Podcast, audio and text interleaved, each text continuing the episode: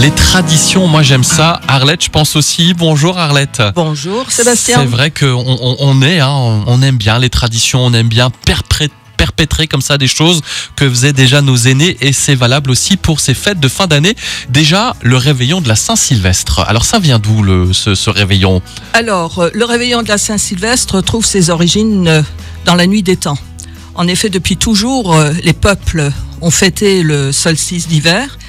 Et dans la Rome antique, c'était ce qu'on appelait les Saturnales, Ah oui, oui, qui oui. oui. avaient lieu une semaine avant le solstice d'hiver. On faisait de grands banquets. Plus il y avait de plats, plus l'année sera prospère et abondante.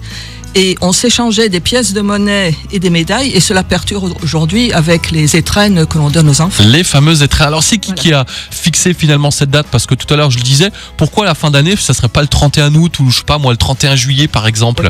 Eh ben, c'est Jules César qui a fixé le 31 décembre comme fin d'année. Et en France, il faudra attendre Charles IX, c'est-à-dire la moitié du XVIe siècle, pour que le nouvel an soit fixé au 1er janvier. Voilà, donc 1er janvier, là aussi une date symbolique. Oui, parce que cela vient, janvier vient du dieu euh, Janus, qui était le dieu des portes et qui était le dieu des passages et des commencements. Et dans la mythologie romaine, il avait deux visages opposés, l'un regardait l'entrée et l'autre la, sortie de l'année. D'accord. Puis il y a la tradition du gui. C'est vrai que normalement, quand on arrive sous, un, sous une branche de gui, je crois, on doit se faire un bisou, hein, c'est ça Oui, tout à fait. Moi, j'ai Et- le bisou, Arlette. Oui, alors le gui pour les Celtes était une plante euh, sacrée, vénérée par les druides. hein. On n'a qu'à penser à Astérix, par Bah oui, exemple, bah oui. parce qu'il est éternellement vert et il est le symbole de la prospérité et de l'immortalité.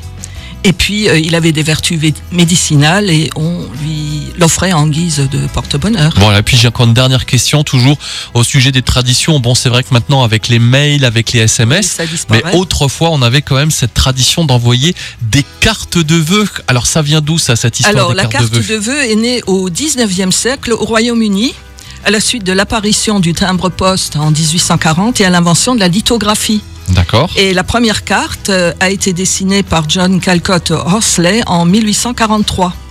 Et elle avait été coloriée, dessinée à la main et envoyée en 1000 exemplaires seulement. D'accord. Alors, à l'origine, on envoyait les vœux euh, plutôt pendant la période de l'Avent pour souhaiter à la fois joyeux Noël et bonne année.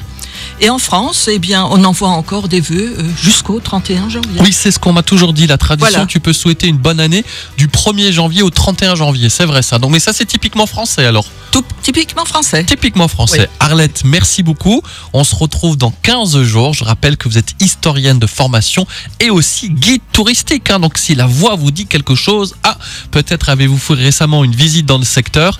Et donc, c'est notre Arlette tous les 15 jours. Alors, chez nous, on dit Kudarouch. Hein, vers- route, et Voilà. puis on souhaite à tous nos auditeurs une bonne et heureuse année. Tout à fait. Puis, on se dit donc à l'année prochaine. À l'année prochaine. Avec toujours de belles histoires aussi autour de chez nous, puisqu'on aime bien aussi le côté local. C'est oui, important. on reviendra sur le partir de janvier. Avec plaisir. Voici Mika, relax, take it easy dans la Mélodie Family. Il y aura aussi la blague en plate. Restez branchés.